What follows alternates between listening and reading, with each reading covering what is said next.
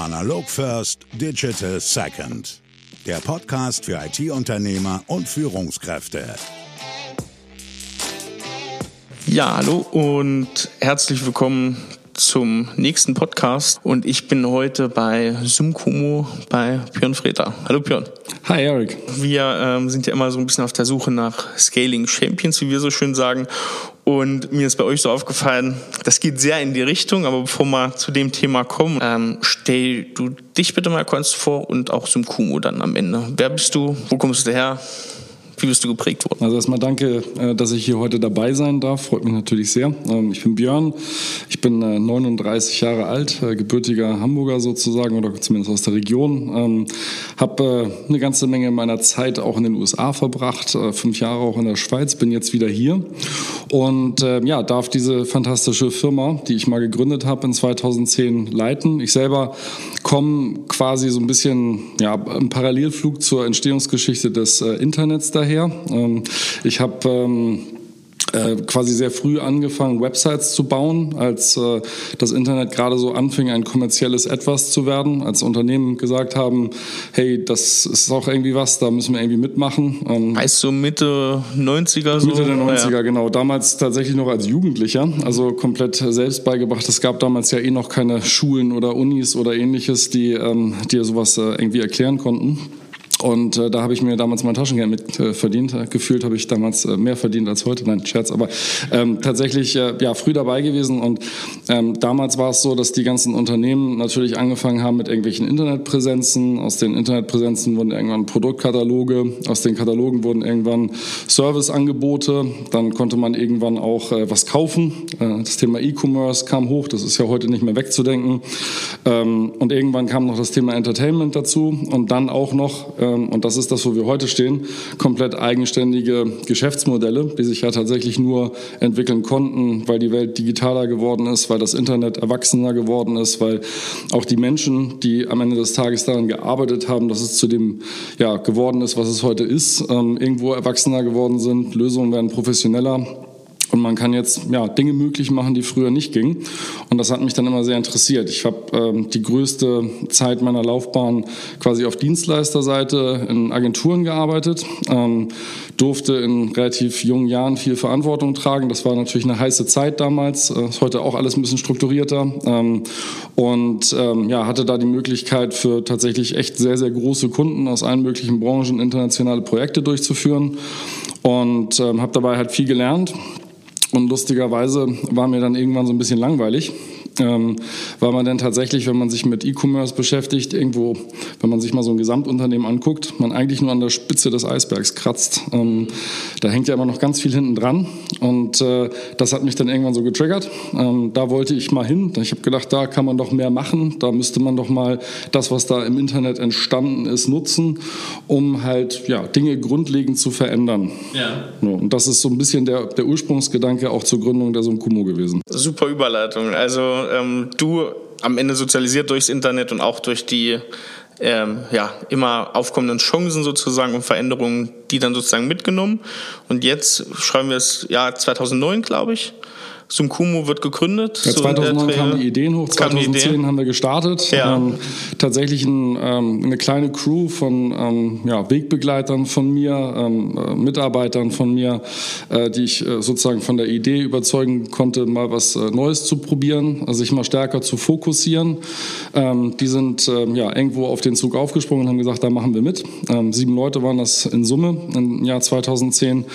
Und da haben wir dann gestartet und wir haben uns halt überlegt, was machen wir? Wir. Ähm, das hörte sich ja eben erstmal äh, ganz smart an, aber was heißt das konkret? Ne? Äh, irgendwie coole Sachen aus dem Internet nutzen, um Dinge zu verändern. Was, was, was bedeutet das denn? Das ist erstmal weit gefasst. Ja, genau. Und, und für wen macht man das? Und äh, schlussendlich, wenn man es ein bisschen konkreter fasst, ähm, wir haben uns halt überlegt, dass ähm, äh, der, der Mensch da draußen halt heutzutage eigentlich andere Lösungen erwartet. Ähm, so Unternehmen wie Amazon oder so prägen halt irgendwie das Nutzerverhalten. Ähm, äh, mobile Endgeräte ne, ist heute natürlich auch alles schon viel weiter als in 2010 noch, aber es äh, gehört ja auch zum Erfolg dazu, so ein bisschen die äh, Zukunft zu antizipieren. Da haben wir das schon so gemerkt, da passiert was. Ähm, und warum können eigentlich bestimmte Branchen das noch gar nicht? Ne? Also ja. was ist da eigentlich los? Warum, warum tun die da nichts? Und ähm, jetzt hatten wir dadurch, dass wir ja vorher auch für relativ viele Branchen gearbeitet haben, relativ viel Erfahrung in unterschiedlichen Bereichen und haben uns dann halt überlegt, dass wir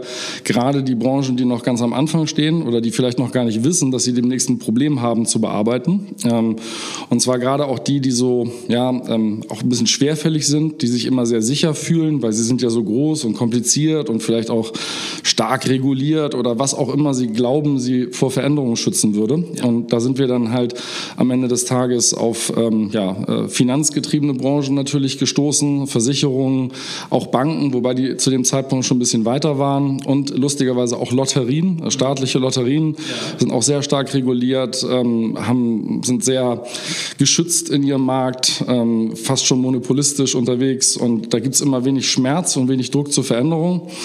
Und dann kommt das Internet und dann passieren auf einmal Dinge und dann wird alles globaler und internationaler und auf einmal ist der Schmerz dann nämlich doch da. Und es gibt keine Leute, die mir dabei helfen können. Ich habe keine eigenen Strukturen, ich weiß gar nicht, was ich machen soll. Und diese Lücke wollten wir schließen und haben uns dann schlussendlich entschieden, in diesen Bereichen nach und nach als, ja, wenn man so will, One-Stop-Lösung auftreten zu können. Und das ähm, ja, war, war so der, der, der Gedanke. Wir hatten dann einen ersten Kunden, der die Idee irgendwie cool fand und von da aus äh, haben wir dann alles aufgebaut. Also äh, Spezialisierung dann gleich vorweg sozusagen bei der Gründung übernommen oder nach den Gründungsgedanken zu sagen, wir machen jetzt nicht für alle alles, was genau. ja auch oft ein Motiv ist, ja. gerade zu Anfang, sondern ihr habt von Anfang an gesagt und das vor zehn Jahren schon, Lotterien, Versicherungen, das sind unsere Kunden, für die wir arbeiten. Genau, also ähm, tatsächlich ähm, wussten wir 2010 natürlich noch nicht, dass es dann exakt auch die werden. Man muss ja auch viele Dinge ausprobieren, erstmal schauen, ob es funktioniert. Wir konnten uns am Anfang auch noch vorstellen, dass es weitere Branchen gibt. Ähm, was dann halt am Ende des Tages einfach passiert ist, ist, dass wir in diesen Branchen einfach auch sehr erfolgreich waren. Und dann fängst du an, so ein paar Pokale im Regal stehen zu haben. Dann kommen natürlich neue und sagen, hey, kannst du das gleiche nicht in Grün auch nochmal für uns machen? Und wir hätten da nochmal eine weiterreichende Idee und, und, und.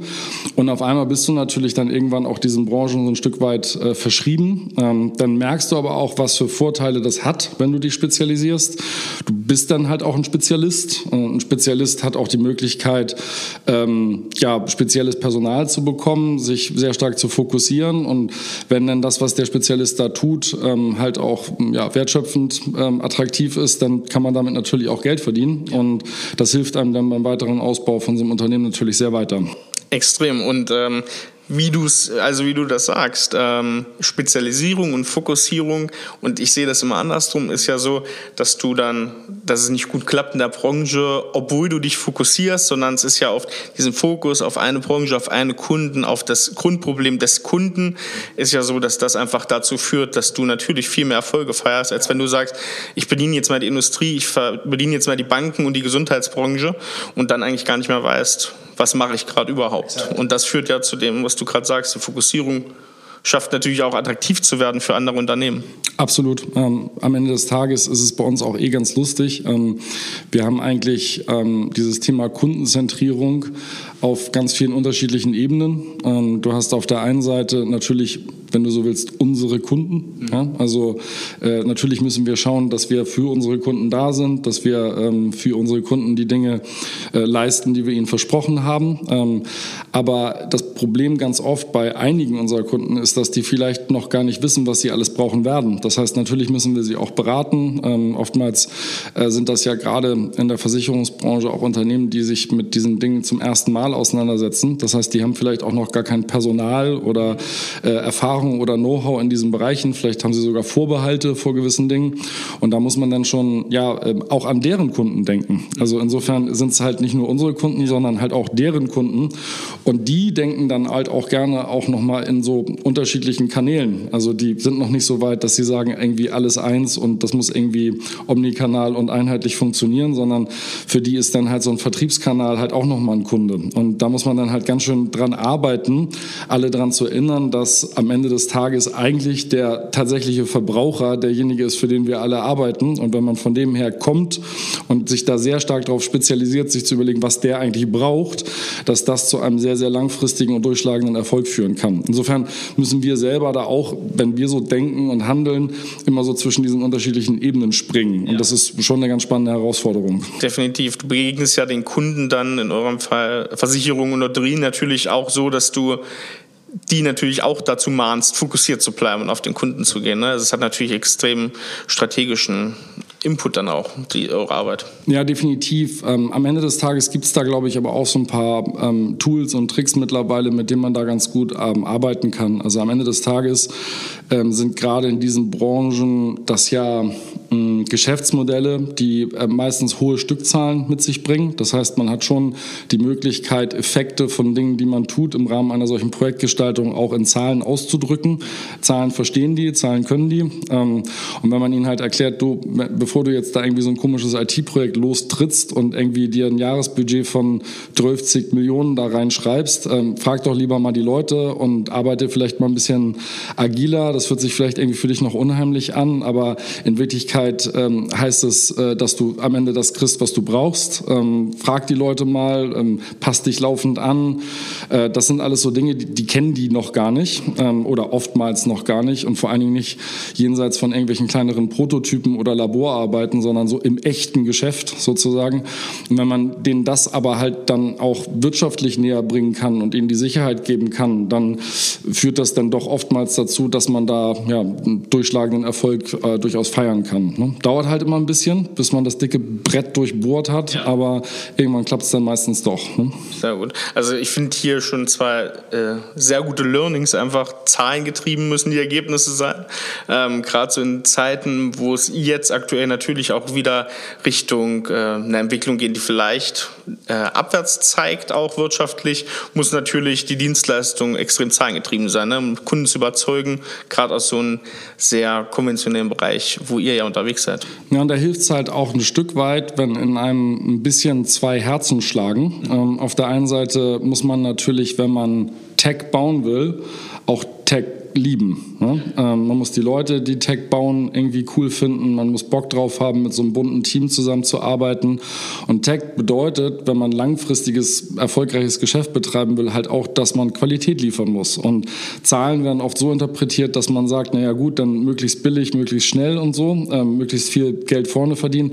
Das ist aber bei diesen ganzen Lösungen überhaupt nicht das, was einem in irgendeiner Art und Weise weiterbringt. Ähm, man muss halt hinten raus die Qualität liefern. So, wenn man sich jetzt aber selbst verliebt als Techie hinsetzt und sagt, ich will die ganze Zeit nur 110 Prozent, dann wird es halt auch schwierig. Deswegen sage ich die zwei Herzen. Und auch da hilft uns die Kundenzentrierung ein Stück weit. Ja. Ähm, wenn wir uns bei der Projektgestaltung halt Step für Step Ding äh, nähern, ähm, die halt durchaus mit irgendwelchen ähm, ja, Erfolgsfaktoren belegen im Vorfeld, ähm, mit Faktoren anhand derer wir unseren Erfolg dann auch messen können, dann schafft man es halt Tech und Business sich so nach und nach aneinander anzunähern. Und das ist halt halt eigentlich das, was der Branche und vielen Branchen immer schon gefehlt hat.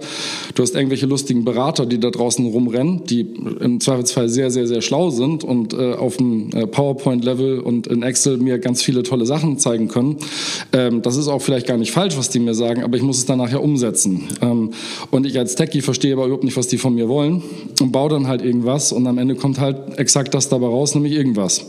Und das ist halt das, was wir hier versuchen auch aufzulösen. Wir versuchen halt alle auf Augenhöhe zu stellen, ähm, sowohl uns als auch den Kunden. Wir sind gleichberechtigte Partner. Eigentlich haben wir sogar viele Kunden, die gar nicht wollen, dass wir sie Kunden nennen, mhm. sondern die halt sagen, hey, ihr seid eigentlich auch unser Team. Wir sind hier eine Einheit und genauso hier auch bei uns intern unsere Berater sind nicht wichtiger als die Techies und die Techies aber halt auch nicht wichtiger als die Berater, sondern das ist äh, immer nur dann erfolgreich, wenn alle wirklich als Team zusammenarbeiten und äh, da kann ganz Erstaunliches bei rauskommen. Ähm, ist aber auch ähm, ja, eine Challenge, weil eigentlich unterschiedliche Sprachen gesprochen werden. Ne? Definitiv, aber die Verknüpfung 50 Prozent Business, 50 Prozent äh, sozusagen technischer Anteil, ganz wichtig, um, ja. glaube ich, auch werthaltige ähm, Produkte am Ende auch zu schaffen oder Lösungen. Ja. Jetzt erklär doch mal ganz kurz, Björn, äh, eure Branche, das ist ja bekannt, du hast auch schon so ein paar Gründe genannt, sehr finanzkräftig natürlich, stark reguliert, sehr kompliziert. Mhm. Ähm, nenn doch mal so ein paar Gründe, was diese Branche schwierig macht für das Thema Digitalisierung. Ja klar, also erstmal grundsätzlich hatten diese Branchen zu lange kein Problem. Hm? Also äh, immer dann, wenn man schon lange da ist und man hat ganz viel Geld, dann kann man eigentlich auch den ganzen Tag lang Mist bauen und man hat trotzdem noch ganz viel Geld, weil Zinsen. So, Zinsen sind jetzt aber irgendwie nicht mehr da. Und im Zweifelsfall ist es sogar kritisch, wenn man ganz viel Geld hat, dann muss man dafür noch was bezahlen, dass man es hat. Ähm, und äh, der Markt ist auch hier und da in vielen Bereichen, in vielen Sparten durchaus auch gesättigt. Das heißt, ähm, ich komme auch in so eine gewissen Verdrängungs, äh, so Verdrängungssituation rein ähm, und auf einmal sind Kosten ein Thema. Ich muss auf einmal wieder effizient arbeiten. Ich weiß aber vielleicht gar nicht mehr, wie das so richtig geht. Das ist so das eine. Das andere ist tatsächlich wieder mal Internet. Es gibt auf einmal neue Marktteilnehmer, die sich überlegt haben, hey, ich grab euch doch mal die Kunden weg. Man kennt das online im Versicherungsbereich zum Beispiel die großen Aggregatoren, Check24 etc. Äh, die stellen am Ende des Tages einen wesentlichen Bestandteil in Bezug auf die Kundenschnittstelle dar. Die können so ein bisschen auch diktieren, was passiert. Und ich sitze da halt hoffnungslos und äh, in Abhängigkeit als Versicherer und weiß gar nicht, wie ich damit umgehen soll. Dann überlege ich mir ja, vielleicht kann ich ja auch selber mal auf meiner Website was verkaufen und finde raus, funktioniert ja alles gar nicht. Meine Systeme können sowas nicht und und und. Ne? Ich habe gar nicht das Wissen in der Firma, ob wie sowas funktioniert. Ich habe gar keine, ich weiß vielleicht noch nicht mal, wer meine Kunden sind, weil ich immer nur mit meinen Vertriebskanälen gesprochen habe. Ne? Ich habe meine Kunden immer nur im Schadenfall kennengelernt. Bei den Lotterien das Gleiche. Die Kunden kommen anonym in einen Kiosk, kaufen da ihren Lottoschein, ich weiß noch nicht mal, wie die heißen. Ähm, und jetzt soll ich auf einmal kundenzentriert arbeiten. Ich habe noch nie mit einem gesprochen, was meine ich jetzt? Hm? Ähm, und ähm, das sind so, das sind so, ich sag mal, so, das fehlt so in der DNA, da fehlt Wissen, da fehlen aber auch Mitarbeiter und da geht es dann nämlich weiter los. Wieso sollte ich dann als Lotterie oder als Versicherungsgesellschaft, also eher in doch sehr angestaubten Branchen, wenn man so will, von außen, wieso sollte ich jetzt coole digitale Leute davon überzeugen äh, können, zu mir zu zu kommen und die könnten ja auch bei, keine Ahnung, Google arbeiten oder vielleicht sogar noch besser bei uns. Ne? Also das äh, wäre wär ja... Äh, und hier steht tatsächlich in Konkurrenz mit Google, weil die haben ja einen großen Standort in Hamburg. Also es ist gar nicht so von ungefähr, diese, dieser Vergleich. Nein, das stimmt. Das, das stimmt. Also ich glaube, äh, an jedem äh, Standpunkt kämpfen alle um das, um, um das beste Talent, wenn man so möchte. Aber wir sind äh, zumindest hier in Hamburg und auch in Düsseldorf, in Zürich sind wir jetzt ja auch wieder ähm, in letzter Zeit eigentlich immer sehr gut aufgestellt gewesen, wenn es darum ging, äh, coole neue Leute zu finden. Insofern sehen wir uns da gar nicht so in direkter Konkurrenz. Wir finden das einfach cool, dass solche anderen Unternehmen auch hier sind. Die machen den Standort insgesamt ähm, attraktiv für, ich sag mal, Tech-Personal und davon profitieren am Ende alle, die hier sind. Ne? Ähm, deswegen glaube ich, ist das auch eher eine Kooperation als eine echte Konkur äh, Konkurrenzsituation. Ne? Ja, ähm, das, das glaube ich. Aber nochmal ganz kurz zurück zu den äh, Versicherern und den Lotterien. Ich sehe halt auch immer noch mal ein ganz grundsätzliches Problem. Und zwar, ähm, deren Management. Das hört sich jetzt ganz gemein an, weil da sind durchaus schlaue Leute und auch sehr engagierte Leute. Ähm, aber das Problem ist, die sind halt in der Regel auf Zeit ähm, gewählt, die sind nicht unternehmerisch, wenn man so will. Es gibt schon ganz ein paar coole dabei auch, aber in der Regel halt nicht. Und äh, eigentlich sind sie da, um nichts falsch zu machen und nicht um was richtig zu machen. Und das ist durchaus problematisch. Ähm, in dem Moment, in dem ich heute investiere in einen Totalumbau meiner Infrastruktur, habe ich in den fünf Jahren meiner Regentschaft als Vorstand noch nichts davon außer Kosten. Das heißt, in, de facto gehe ich 100 Prozent des Risiko eins, verliere vielleicht sogar noch Geld, weil ich ja investieren muss, kriege weniger Bonus oder was ich was. Und äh, erst der Nächste hat was davon, dass ich das getan habe. Und ähm, oftmals sind die Herren, muss man ja tatsächlich auch an dieser Stelle sagen, es sind ja wenig Frauen dabei, ähm, auch schon ein älteres Semester. Ähm, verjüngt sich so langsam auch, aber Stichwort da ist wirklich langsam. Ne? Und ähm, das, ist, äh, das ist ein Problem. Und man sieht halt jetzt gerade auch äh, in den Gesellschaften, in denen jüngere, aufgewecktere, mutigere Leute sind, da passiert auch was. Ne? Da, da, da, da ich will es mal positiv formulieren für, für so motivierte Manager in solchen Unternehmen ist gerade wenig Konkurrenz im Markt. Also deswegen kann ich alle immer nur ermutigen, ähm, da auch äh, sich ein Herz zu fassen und sich mit diesen Dingen zu beschäftigen. Also heute kann auch der mittelständische Versicherungsvorstand oder ein ähm, Geschäftsführer einer kleineren Lotteriegesellschaft ähm, durchaus zum Branchenchampion reüssieren, wenn er äh, entsprechend mutig äh, agiert. Das muss nicht immer nur die Allianz oder die AXA sein. Ne? Und vielleicht gerade gerade die, weil natürlich das Thema ist, der schnellere Zweite kann den, diesen, das große Schiff, den großen Tank am Horizont ja oft sehr gut einholen, gerade heutzutage. Ja, definitiv. Also wir haben genau das ja auch hier als Konzept durchaus. Wir haben eigentlich so zwei Kundengruppen, kann man sagen. Die einen sind so die Greenfield Approaches. Ähm, das heißt, man startet komplett neu. Ähm, die Prämisse dabei ist eigentlich, dass man sagt, Ähm, immer dann, wenn ich das in meiner bestehenden Belegschaft mache, habe ich halt einen riesengroßen Change-Management-Prozess, der parallel laufen muss und der verunreinigt quasi das äh, Ergebnis. So, ähm, wenn ich mal ausprobieren will, wie echte digitale Versicherung oder Lotterie funktioniert, wie der Markt sozusagen auch mal ganz anders äh, gelöst äh, oder behandelt werden kann, dann ähm, muss ich das ein bisschen außerhalb machen. Ähm, ich muss mir vielleicht auch noch branchenfremde Leute in mein Team dazu holen. Ähm, ich muss vielleicht eine neue Brand machen. Ich muss dies, ich muss jenes tun. Äh, auf neue Technologie setzen natürlich, neue Vertriebswege ausprobieren, neue Serviceprozesse etablieren. Und ähm, das ist etwas, was wir oft begleitet haben und witzigerweise dann jetzt mittlerweile ähm, auch echt nicht mehr nur als äh, Versuchsobjekt, wir probieren mal was aus, sondern äh, viele unserer Kunden haben sich entschieden, wirklich vollwertige Unternehmen zu gründen. Das heißt echte neue Versicherungsgesellschaften, da braucht man schon doch ein paar Millionen. Ähm, und ähm, ja, ähm, die sind jetzt alle durchweg erfolgreich. Und das führt dazu, dass die jetzt halt keine Versuchsobjekte mehr sind, sondern vielleicht sogar strategische Zukunftsprojekte für diese Partner. Und das äh, ähm, ist tatsächlich ein Alleinstellungsmerkmal. Diese Unternehmen ähm, und wir in Personalunion sind damit gerade einzigartig am Markt. Wir sind die Einzigen, die das erfolgreich geschafft haben bisher. Und äh, wie sind diese Ausrichtungen dieser neu gegründeten Unternehmen? Da ist auch wieder spitz fokussiert oder wie ist das sozusagen da geregiert bei diesen Ausgründungen oder Neugründungen? Oftmals ähm, ist es tatsächlich so, dass man erstmal in einem speziellen Bereich anfängt, zum Beispiel Unternehmen, die sich komplett der ähm, Neuentwicklung des Themas Rechtsschutz ähm, irgendwo verschrieben haben. Äh, wir haben Autoversicherung, Autoversicherung deswegen, weil es ein sehr ähm, traffic-intensives Geschäft ist, sehr online-affines, sehr endkundennahes Geschäft ist. Ähm, aber auch, weil es irgendwo einen Beweis erbringt. Es ist ein komplexes Produkt. Wenn ich es schaffe, das zu automatisieren, das äh, irgendwo ähm, anders äh, abzubilden in Summe, als es in der Vergangenheit stattgefunden hat, dann habe ich eigentlich den Beweis erbracht, dass diese ganzen Ideen, über die alle diskutieren im Hinblick auf Digitalisierung, halt tatsächlich umsetzbar sind. Ne? Und da versucht man schon immer wieder, ja, wenn man so will, einfach zu denken. Ne? Das fängt bei den Produkten an. Die müssen irgendwie verständlich sein, transparent sein, dürfen nicht zu kompliziert sein. Immer dann, wenn sie es sind, dann geht man in der alten Welt davon aus, dass man besonders gut beraten hat.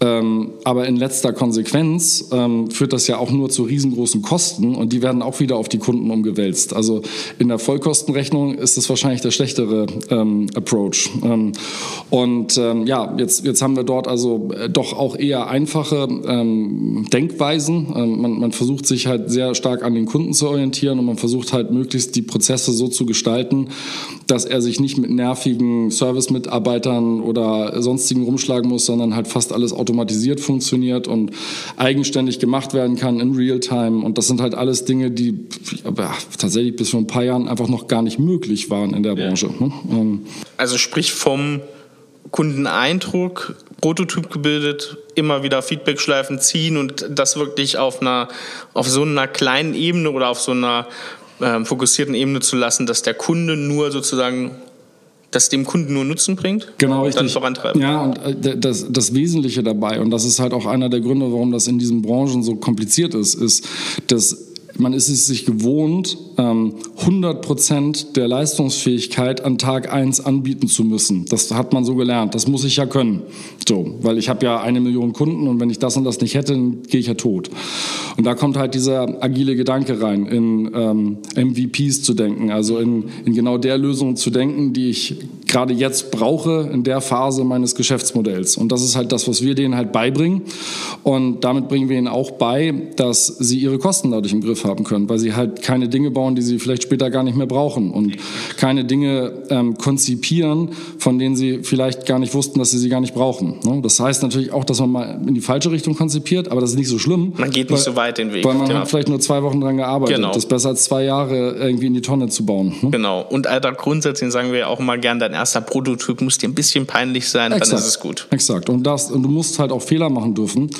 Und das ist halt auch etwas, was in der Regel ähm, verpönt ist in risikoaversen Branchen. Und das sind halt alles so grundsätzliche Dinge, die man nebst der rein technischen Lösung eben auf der Business-Seite ja, beibringen muss am Ende des Tages. Ne? Und da gibt es immer mehr, die das können. Wir haben auch gerade bei uns in der Partnerschaft mittlerweile fast schon so annähernde ähm, Co-Entwickler ähm, auf Kundenseite, mit denen wir wirklich äh, mittlerweile auf Augenhöhe sprechen können. Das macht echt super viel Spaß. Also man sieht auch bei uns jetzt über die Jahre, die wir das machen, dass sich äh, da durchaus auch das Wissen verbreitert hat. Und das haben wir jetzt auch gerade wieder gemerkt. Ich sagte ja gerade, so Greenfield-Themen sind das eine. Und jetzt merken wir halt, dass noch eine zweite Gruppe dazukommt, nämlich die, die zwar ihre Bestandssysteme, ihre Technologie und so weiter gerade aus diversesten Gründen noch nicht komplett auflösen können oder neu machen können. Das ist halt auch ein Riesenthema, die sich aber trotzdem mehr um ihre Kunden kümmern wollen, die trotzdem unbedingt auch diese Online-Zielgruppe ähm, erwischen wollen. Nicht nur die Endkunden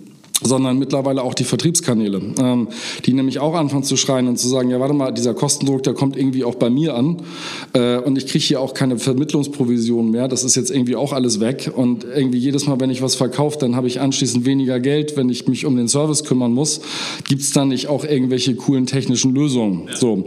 Und das Lustige ist, das sind am Ende die gleichen wie für den Endkunden, ähm, nur mit irgendwelchen vorgelagerten ähm, Logins oder irgendwelchen Zusammenfassungen oder vielleicht hier und da noch ähm, ja, zusätzlichen Tools, aber im Kern sind es die gleichen Prozesse. Und das ist etwas, was wir mittlerweile auch anbieten können, eben für solche etablierten Unternehmen, ähm, dass wir sozusagen eine Art Zwischenschicht, so eine Art E-Commerce-Schicht könnte man schon fast sagen, man könnte fast behaupten wie ein Online-Shop, so, ne? ähm, ähm, quasi dazwischen schieben können, ähm, sodass halt die ähm, Eingriffe in diese Bestandswelt quasi minimal in, ähm, invasiv sind, wir aber nach vorne raus eine extreme ja, Leistungs Leistungsfähigkeit aufbauen können, die vorher überhaupt nicht da war. So haben wir es zum Beispiel vor kurzem geschafft, für einen ähm, tatsächlich sehr regionalen Player äh, in, in, im Raum München ein Produkt zu lancieren, mit dem man jetzt mittlerweile, ich glaube, fast 17 Prozent Marktanteil national hat erreichen können. Das war für den vorher undenkbar. Ne? Und das klappt jetzt und das ist irgendwie cool, dass sowas möglich ist. Ne? Das macht irgendwie dann auch echt Freude. Ich habe das erste Mal so ein Kumo gehört oder gelesen in einem Interview. Ähm, von dir, das war glaube ich in das Startup und der stand da drinne, bei euch haben vielleicht bisher eine Handvoll Mitarbeiter, wenn überhaupt, gekündigt. Mhm. Und ähm, das hört man überall in Hamburg. Man mhm. fragt Digitalbranche, sagen immer alle so ein Kumu, das ist so der heilige Gral, wo ja. Leute hinwollen. Wie kommt das? Ähm, was glaubst du, woran das liegt? Warum seid ihr so ein guter Arbeitgeber? Also erstmal kurzes Update. 2019 ist es immer noch weniger als eine Handvoll. Unglaublich, nach zehn Jahren. Ja, genau. Also schon, schon ganz toll. Wobei ähm, ich glaube, ähm, da darf man auch nicht ähm, irgendwie sich drauf verlassen. Da muss man halt ständig am Ball bleiben. Und wir sind jetzt auch größer. Vielleicht passiert das auch irgendwann mal. Aber ich glaube, selbst wenn es jetzt mal ein paar mehr werden würden, würden wir immer noch im Branchendurchschnitt extrem gut dastehen. Ne? Ähm, gibt ja auch unterschiedliche Gründe, warum Leute irgendwann mal gehen. Vielleicht wollen auch einige gar nicht mehr arbeiten oder mal was anderes machen oder so. Ähm, aber unterm, unterm Strich ist es tatsächlich so, dass wir da äh, fast schon gesegnet sind momentan. Das muss man echt sagen. Ähm, wir haben äh, quasi keine Fluktuation. Ähm, das ist für uns aber auch ganz doll wichtig. wir brauchen ja nicht nur ein sehr hohes Niveau an, ich sag mal, Fachlichkeit im Beruf. Also das heißt, ein Softwareentwickler hier, der muss ja auch echt was können. Ja, das muss ein wirklich guter Softwareentwickler sein, genauso wie ein Berater Erfahrung braucht, ein Visual Designer, ein UX Designer. Das sind alles ähm, äh, ja, sehr komplexe Projekte, die wir hier machen. Das heißt, du musst schon wissen, was du tust. Das ist erstmal die, das ist schon mal eine Hürde, solche Leute zu finden. Und das Zweite, was dann ist, ist, dass ja diese Branchen, in denen wir arbeiten, nicht gerade so einfach sind. Das heißt, selbst wenn du der beste Softwareentwickler bist, verstehst du erstmal überhaupt nichts davon, wie so eine ähm, Versicherungssoftware funktioniert. Und sich da dann reinzusteigen und dann auch noch zu verstehen, zu lernen, was wir da anders machen und dass das eigentlich total der coole Internet-Scheiß ist, den wir da machen, das muss man halt erstmal sich drauf schaffen. Und dieses Wissen ist dann natürlich auch wahnsinnig viel wert, auch für uns, weil wir da ja auch, wenn man so will, rein investieren. Deswegen ist es für uns ich sage mal, bottom line, auch betriebswirtschaftlich wichtig, dass die Leute hier bleiben. Äh, deswegen tun wir was dafür. Ähm, das sind dann so ganz normale Fakten. Ähm, das sind so, ich sag mal, gute Gehälter, ähm, wahrscheinlich sogar sehr gute. Ähm, so das, was ich mitbekomme, können wir da durchaus mithalten. Das ist eine Range an Benefits, die man irgendwo anbieten kann. Ich glaube, es sind aber auch ganz oft ähm, Kleinigkeiten, die man immer nebenbei nochmal macht, die vielleicht so ein bisschen selbst erfunden sind, die nicht immer das sind, was alle anderen machen. Was ist das zum Beispiel? Ach, ich glaube, das ist äh, die Art und Weise, wie wir auch Firmen-Events ausrichten. Wir geben das nicht irgendwie einem äh, Dienstleister, das machen wir selber. Ich hänge da auch selber noch die Luftballons auf. Ne? Also, und das merkt man dann, glaube ich, auch so ein bisschen. Ne? Also, das ist so ein bisschen, das ist halt, hier sind halt Leute, und deswegen sage ich, das ist halt die eine Komponente, das ist das Betriebswirtschaftliche, und das andere steckt dir so ein bisschen in der DNA. Ne? Hast du Bock auf Leute? Hast du Lust, die Leute einfach nur einzusetzen für einen Job? Oder hast du irgendwie Lust, mit denen zusammenzuarbeiten? Hast du Bock, irgendwie länger Zeit mit denen zu verbringen, auf eine gemeinsame Reise zu gehen? Und das ist schon so, dass das Team, das hier sitzt, ähm, und ich glaube auch mittlerweile ganz, ganz viele neue, die dazugekommen sind, das wirklich so in ihrer DNA haben. Ähm, die, die haben halt Lust auf andere, die haben Lust auf Vielseitigkeit, die haben Lust auf ganz viele unterschiedliche Charaktere, die es hier halt auch gibt. Ähm, die haben Lust darauf, mit denen zu interagieren. Ähm, wir achten halt auch darauf, dass wir keine Leute hier reinkriegen, die irgendwie eine, die Stimmung verpesten. Das ist ja manchmal so, du hast irgendwie drei Leute und dann hast du ein Problem bei 150 anderen. Das ist halt irgendwie doof. Ähm, sowas haben wir kennengelernt in anderen Unternehmen, in denen wir vielleicht früher mal waren und haben dann halt ja, kennengelernt, dass, dass das ein Problem ist und achten da halt einfach, glaube ich, noch mal ein bisschen mehr drauf als andere. Ich glaube aber, unterm Strich ist das nicht etwas, was irgendwie das Management per se nur macht. Ja, also das ist auch nicht nur unsere äh, People-Abteilung, heißt sie bei uns, also unsere HR.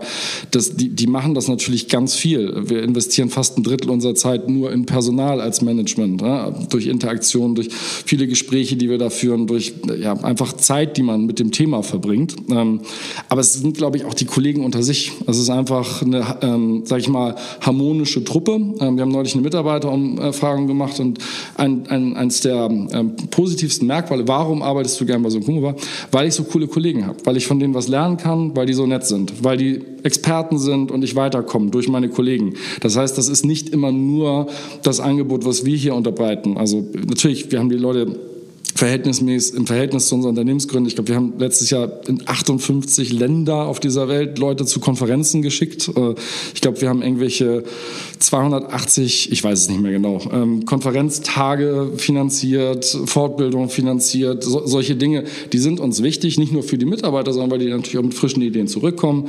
Ähm, das, das sind ganz viele Dinge, die wir hier mit Sicherheit tun. Ich weiß immer nicht, ob das auch andere tun, wahrscheinlich zum Teil auch. Ähm, aber ich glaube, es ist halt immer am Ende so ein bisschen die Summe des Ganzen. Es ist immer so ein bisschen das, das Zusammenspiel von all diesen Dingen. Und für mich im Kern ist es aber tatsächlich in letzter Konsequenz, dass man sich irgendwie auf Augenhöhe begegnet, irgendwie den anderen schätzt, respektvoll miteinander umgeht, irgendwie dabei nicht vergisst, dass man das auch macht, um Spaß zu haben, ähm, gleichzeitig irgendwie ein bisschen auf Effizienz achtet, damit dann auch das Geld reinkommt, damit wir diese ganzen schönen Dinge auch tun können hier mit den Leuten. Und wenn man das irgendwie kommuniziert kriegt, ähm, dann, ja, glaube ich, dann überträgt sich das auch so ein bisschen innerhalb der Belegschaft und im Kollegium und ich glaube, das ist, das ist es am Ende. Also wenn ich jetzt tatsächlich ein, ähm, ein, ein genaues Rezept und den einen Grund kennen würde, warum das so ist, würde ich ihn dir nicht verraten.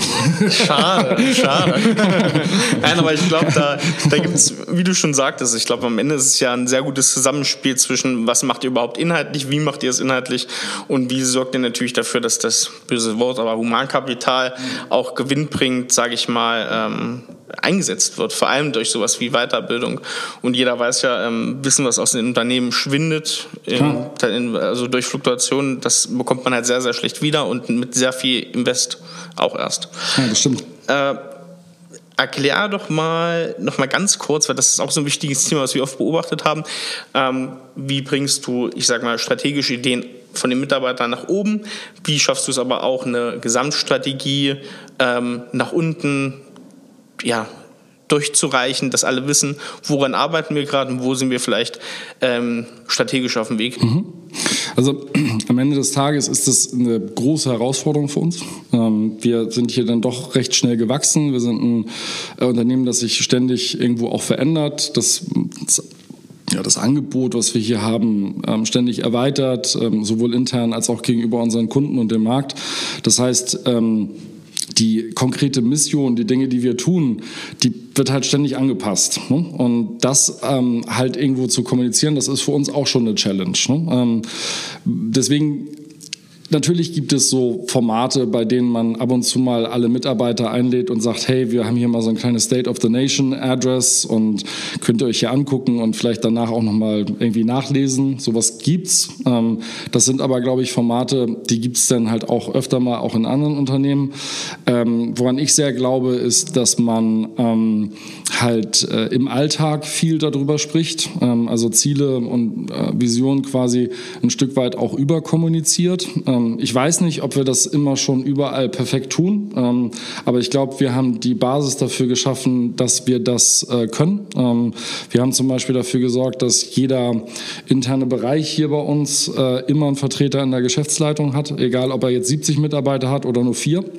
Einfach damit alle Informationen, die es irgendwie so auf Management-Ebene gibt, zu irgendwelchen Gesamtstrategien oder Unternehmensentwicklungen, halt auch immer in allen Bereichen und überall ankommen. Das ist, glaube ich, ganz, ganz wichtig, dass da nicht irgendwie ein Bereich wichtiger ist als der andere oder eine andere Information bekommt als der andere. Ähm, grundsätzlich ist es eh so, dass wir hier ähm, quasi ähm, alle Informationen ähm, irgendwo sehr zentral auch lagern, ähm, quasi wenig Dinge haben, die jenseits der Aufrechterhaltung von natürlich Datenschutzgesetz und so weiter ähm, irgendwo verborgen bleiben. Also fast jeder kann alles sehen, was er sehen darf sozusagen. Das ist, glaube ich, sehr wertvoll. Ähm, und das führt am Ende, glaube ich, dazu, dass man vor allen Dingen im Alltag oft über diese Dinge sprechen kann. Und das ist, glaube ich, extrem wichtig. Gleichzeitig ist es, glaube ich, auch so, dass es halt um Erfolg zu haben, nicht nur darum geht, dass man top-down spricht, dass man irgendwelche Gesamtstrategien rausposaunt, sondern es ist vor allen Dingen wichtig zu verstehen. Und das ist genau dieses Ding mit dem Business und Tech.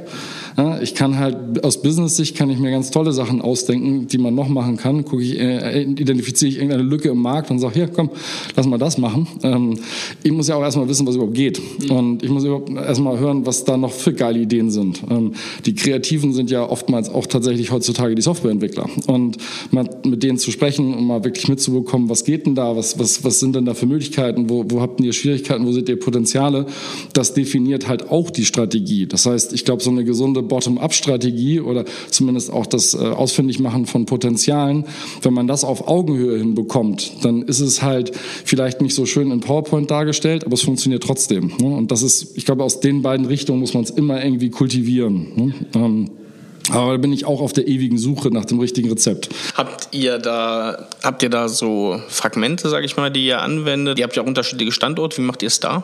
Also grundsätzlich ist es so, dass wir tatsächlich jede Woche damit beginnen, äh, mit allen Mitarbeitern zu sprechen. Montags morgens um neun ist standortübergreifend ein Frühstück für alle. Ähm, da kommen auch alle, die jetzt nicht gerade krank oder im Urlaub sind. Ähm, auch die Kollegen, die in den anderen Standorten sind, sind per Videotechnik dazugeschaltet. Äh, die Kollegen aus dem Homeoffice sind mit am Start. Äh, wir haben große Fernseher, Kameras, äh, teure Soundsysteme, also alles, was man sozusagen braucht, um gut so auf diese Art und Weise kommunizieren zu können, vorhanden. Und dann sprechen wir einmal mit allen über Alltägliches. Wir reden darüber, was die Woche anliegt, was letzte Woche passiert ist. Ähm, wir sprechen über Mitarbeiter, über Projekte und aber hier und da halt auch mal um wichtige ähm, strategische Entscheidungen oder Potenziale, so dass man eigentlich in die Woche ja mit so einem Update zur Firma reinkommt. Man lernt vielleicht auch neue Kollegen kennen, die in der Woche angefangen haben und und und. Das ist immer ein guter Einstieg. Ähm, diese Dinge werden immer auch verschriftlicht. Die stehen immer äh, zur Verfügung für alle, so dass alle, die nicht da waren, sich das auch angucken können. Das ist eh ganz wertvoll, so Dinge auch mal zu persistieren. Das haben wir früher nicht gemacht. Ähm, und dann irgendwann haben wir damit mal angefangen. Und das ist schon sehr wertvoll. Da können die Leute auch noch mal reingucken, noch mal nachlesen. Wir haben auch angefangen, an diesen Montagen immer mit Shows and Tells zu arbeiten. Das heißt, nach diesem, ich sage jetzt mal halboffiziellen Anfangsteil kommen Mitarbeiter oder manchmal auch Leute aus dem Management und stellen irgendein Highlight-Thema vor, sei es ein cooles Projekt, was gerade live gegangen ist oder tatsächlich irgendwie, keine Ahnung, äh, Infos zur Weihnachtsfeier, ich, ich weiß es nicht. Also alle möglichen Dinge, die da passieren können, die werden aber vorgestellt. Plus im Übrigen auch ähm, die ähm, Ergebnisse von Konferenzen oder irgendwelchen Meetingbesuchen etc. pp. Also das sind auch so Sachen, die wir da machen.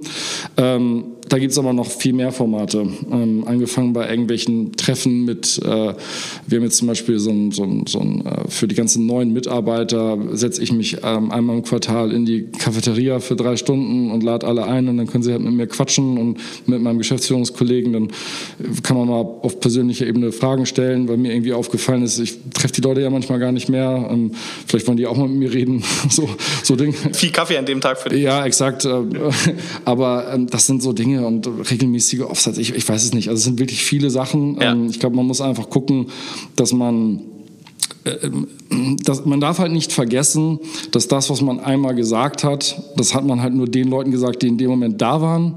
Und dann sind irgendwann nochmal 100 andere da und dann darf man sich halt nicht hinstellen und sagen, das habe ich doch schon immer gesagt. Die Leute haben es halt noch nie gehört. Dann muss man halt damit klarkommen.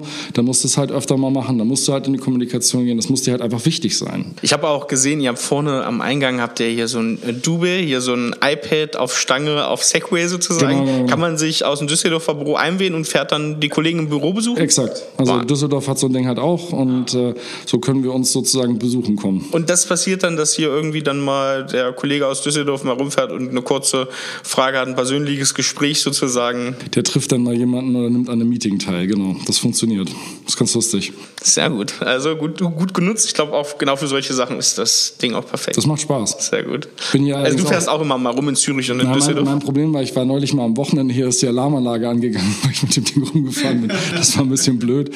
Aber ähm, ja, nee, aber das, äh, das, das, äh, genau dafür haben wir es geholt und es macht Spaß. Ja. Sehr gut. Hier schon mal danke für die Einblicke. Wir machen jetzt abschließend unsere Geschäftsführer-Management-Fragen, unsere drei Stück. Aber was ich vorher gerne noch mal wissen wollte, also eine kleine Rückführung noch mal auf den Anfang. Du hast gesagt, damals so das Agenturengeschäft, was du so kennengelernt hast, das war wilde Zeit und da war viel im Umbruch. Mhm. Ähm, wie ist das denn so aus deiner Sicht, Branchensicht denn heute? Wo, wie ist denn da zurzeit ähm, in, der, in dieser Agenturszene, wie es darum bestellt?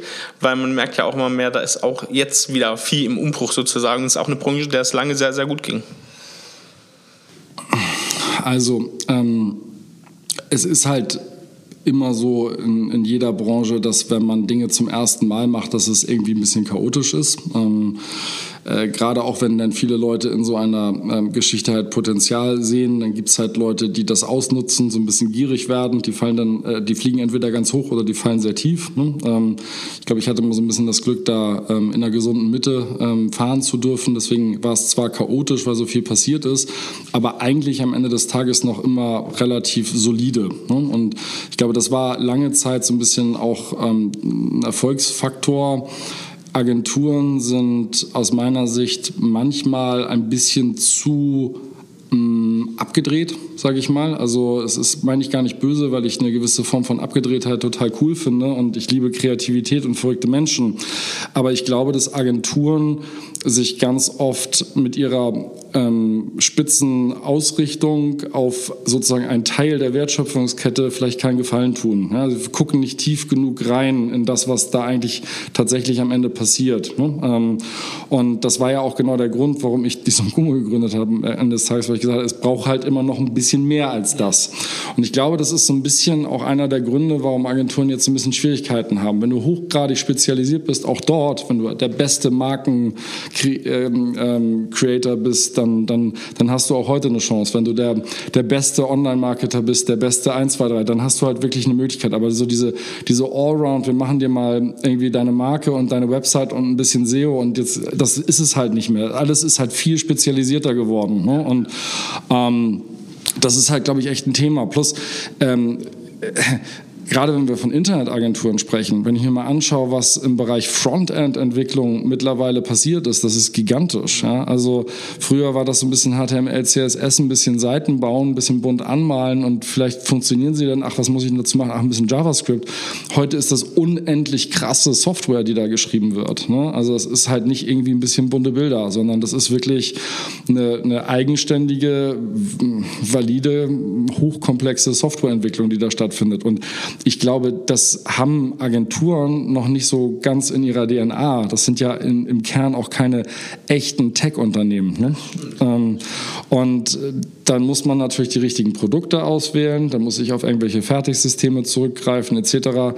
Und da bin ich dann ganz schnell auch in wiederum Abhängigkeiten und also das ist, das wird nicht einfacher. Ne? Also ich, ich könnte Agenturen im Kern halt immer nur empfehlen, sich auf bestimmte Lösungen halt zu fokussieren, also bestimmte Produkte einzusetzen, dafür einfach ein Experte zu werden oder halt wirklich Dinge in einer gewissen Exzellenz einfach an den Start zu bringen. Ich glaube, das ist ganz wichtig. Und ich glaube, man kann auch nach wie vor viel in Netzwerken arbeiten, mit guten Partnern, mit ähm, äh, darf man halt nur, ja, muss man halt ähm, auch Teamplay machen. Ja, also auch das, den Punkt, den du zuerst gesagt hast, also Probleme wirklich lösen, also auch nachhaltig, nicht nur irgendwelche Symptome von Problemen und dann gucken, dass ich mal eine schicke Seite baue und am Ende, sag ich mal, liegt es nicht daran, dass die Conversion schlecht ist, sondern wirklich tiefgreifend Probleme auch lösen und ich da hab, sich ich zu hab früher, differenzieren. Früher habe ich als Agentur Neukunden bekommen, wenn ich Kreativ, Kreativpreise gewonnen habe, wenn ich Awards gewonnen habe, dann konnte ich meine eigenen Preise erhöhen, ich konnte teurer verkaufen und bei, sage ich mal, größeren, glanzvolleren Kunden landen. Das interessiert die Leute, die Kunden heute nicht mehr so sehr. Die wollen schon auch wissen, hey, äh, sag mal, wenn du mir das hier baust, äh, wie viel äh, mehr Umsatz mache ich dann? Oder wie, inwieweit äh, reduzieren sich dadurch meine Servicekosten? Oder wie hoch ist eigentlich mein Risiko? Die wollen halt tatsächlich auch ähm, ein bisschen wirtschaftliches Denken sehen. Die wollen ein bisschen mehr ähm, Unterstützung, glaube ich, äh, in ihrem Alltag sehen, als nur bunte Bilder, so böse es sich anhört. Hm? Das ist, glaube ich, schon so. Also ähm, hier auch finde ich eine, eine sehr gute Einschätzung und auch die, die Sicht sozusagen auf die Marktbegleiter von euch. Björn, jetzt abschließend unsere drei Unternehmerfragen. Erste Frage ist natürlich, äh, was hast du so für Tricks und vielleicht auch Tools, wie du deinen Alltag organisieren kannst? Mhm. Also erstmal grundsätzlich muss jeder erstmal für sich rausfinden, wie er tickt. Ähm, ich ähm, muss ganz offen sagen, es ist tatsächlich auch bei mir so, ich habe extrem viele Informationen, die auf mich einprasseln. Ich habe äh, extrem viele Menschen, die mit mir sprechen. Und für mich war es irgendwann wichtig, dass ich die Anzahl der, ich sag mal, Kommunikationskanäle reduziere. Ich habe am Anfang in jedem Slack-Chat mit abgehangen, in jedem MetaMost-Channel mitgemacht. Ich habe äh, für alles, was ich gemacht habe, irgendwie versucht, alles in Jira zu dokumentieren, alles in Confluence aufzuschreiben und was man heutzutage halt so tut. Ähm, und irgendwann habe ich halt festgestellt, dass ich wesentliche Informationen, die Leute mir geschickt haben, Chatnachrichten, Dinge, einfach nicht gesehen habe, weil es zu viel wurde. Ähm, ich habe einfach gemerkt, dass Leute auf mich warten mussten, weil ich irgendwas nicht gelesen habe. Und dann musste ich irgendwann entscheiden, einfach die Anzahl der Kanäle zu reduzieren. Und deswegen ist es bei mir mittlerweile tatsächlich so, dass ich primär relativ oldschool per E-Mail arbeite oder halt im persönlichen Gespräch oder per Telefon. Das hört sich vielleicht beknackt an, aber das sind alles Kanäle, bei denen ich, wenn ich ähm, sie nutze, ich die Möglichkeit habe, das irgendwie zu dokumentieren, was ich tue. Ähm, ich äh, kann es relativ gut einplanen ähm, und ähm, es ist relativ verbindlich. Und äh, ich versuche das halt so zu machen, dass tatsächlich am Ende eines Tages niemand auf eine Entscheidung von mir mehr warten muss. Es gibt natürlich größere Sachen, wo man auch ein bisschen recherchieren muss, tun muss, machen muss. Aber ich gehe in der Regel nicht ins Bett, bevor ich nicht jeden Rückruf geleistet habe ähm, äh, oder jede E-Mail beantwortet habe, die ich bekommen habe. Und das kann ich auch jedem anderen nur empfehlen. Man sollte halt niemals in irgendeiner Art und Weise einen Backlog aufbauen. Das, äh, wenn ich mit meinen Geschäftsleitungsmitgliedern ähm, äh, spreche und ich höre von denen, ich, hab, ich muss mal wieder Backlog abarbeiten, dann kriege ich immer einen mittelschweren Herzinfarkt und sagt den Leute, wieso habt ihr überhaupt einen Backlog? Können wir mal darüber reden, was wir systemisch ändern können, dass ihr keinen Backlog mehr habt. Das ist gefährlich, wenn Leute auf euch warten müssen. Ne? Und das, ja, ich glaube, da gibt es auch andere Mittel und Wege. Ähm, ein Tipp habe ich auch noch ähm, für Managementgruppen. Ähm, da habe ich wirklich gute Erfahrungen mitgemacht äh, Leute, arbeitet so wie eure Mitarbeiter, ähm, so gut es geht. Ähm, dann versteht ihr wenigstens, was die da machen. Also wir haben zum Beispiel bei uns äh, seit Jahren äh, in der Geschäftsleitung, ähm, ich, mein Co-Geschäftsführer und unsere Geschäftsleitungsmitglieder, Daily Stand-Ups. Jeden Tag. Ähm, wir arbeiten auch in zwei Wochen Sprints. Wir nutzen äh, tatsächlich für die Detailarbeit in der Geschäftsleitung die gleichen Tools, Jira, Confluence etc. Ähm, wir machen Sprint Planning, wenn man so möchte. Das ist sozusagen unsere Zwei-Wochen-Planung. Eine Retro, das ist unsere Geschäftsleitung Geschäftsleitungssitzung, die wir alle zwei Wochen machen und die versuchen wir genauso zu moderieren und zu machen äh, durchzuführen, wie das unsere Teams auch tun. Auf strategischer Ebene. Genau, nur auf strategischer Ebene, damit wir aber genauso organisiert sind wie die. Dadurch hoffe ich mir auch, dass wir in ähnlichen Rhythmen arbeiten und dementsprechend auch, ja, ich sag mal, fristgerecht uns mit denen auseinandersetzen können, Lösungen bieten können oder irgendwelche Aufgaben verteilen können. Das ist halt so, das habe ich halt so auch noch nicht so viel gesehen, muss man so zu formulieren. Ne? Zweite Frage zum Thema Geschäftsführer. Du hast natürlich, und das hast du gerade eigentlich schon beantwortet, das Thema Strategie. Wie arbeitest du regelmäßig am Thema Strategie? Und das scheint ja genau das, was du gerade gesagt hast, in der Managementrunde, Geschäftsführerrunde, in Sprints genau das Thema zu sein. Das, das ist das Thema, aber mm, wenn man, wenn man sich auch tatsächlich ganz alleine auch selber mal die Zeit nehmen möchte, etwas zu tun, dann muss man das bei so einem Job, wie ich ihn jetzt aktuell mache, von vornherein einplanen. Ähm, du musst dir Blocker in deinen Kalender einstellen. Du musst einfach dir selber die Zeit geben und die auch beschützen. Äh, also das heißt, eine Entscheidung treffen, zum Beispiel Donnerstag nachmittags nehme ich keine Termine an. Selbstverständlich wird es 100 Anfragen geben für Termine. Du darfst, musst dann halt, du musst dann halt Nein sagen, wenn es irgendwie geht. Ne? Und du musst halt auch realisieren, dass diese freien Stunden ähm, halt unglaublich äh, viel Wertschöpfung mit sich bringen, weil du halt die Zeit hast, Dinge mal in Ruhe anzuschauen, dir gute Gedanken zu machen. Äh, du musst dir die Zeit nehmen. Das ist übrigens ganz cool an unseren zwei Standorten, wollte ich nur mal sagen. Ähm, wenn ich nach Düsseldorf zum Beispiel gehe, dann habe ich da ein bisschen anderes Umfeld, als ich es hier habe und komme auf völlig andere Ideen. Das ist, wenn ich in Zürich bin und so. Das ist halt wirklich ähm, extrem ähm, wertstiftend, auch mal die, die Szenerie äh, ja. zu wechseln sozusagen. Ne? Und ja, aber am Ende des Tages ist es, ein bisschen, ist es auch sowas Einfaches wie Kalenderhygiene, muss man halt auch einfach mal ja. sagen. Gute Gesprächspartner helfen auch, ja, aber ähm, ich glaube, das muss man halt tun. Da muss man sich halt organisieren. Das ist einfach so. Und Disziplin gehört schon auch ein bisschen dazu. Definitiv. Björn, abschließende Frage. Buchempfehlungen, die du vielleicht gelesen hast, die dich so geprägt haben. Ja, also äh, grundsätzlich ähm, lese ich relativ viel, ähm, vor allen Dingen gerne auch Zusammenfassungen, weil ich bei mir manchmal Blink ist es wahrscheinlich das ja, Stichwort. Genau, genau. Ähm, aber äh, man bekommt natürlich auch viel äh, zugeschickt und ab und zu findet man doch mal die Zeit, was zu lesen. Ich habe tatsächlich noch nie so ein, so ein Konzept oder m, das eine Buch oder die eine Wahrheit für mich entdecken können. Ich kann jetzt nicht sagen, dass ich religiöser Verfechter von folgender Methodik wäre.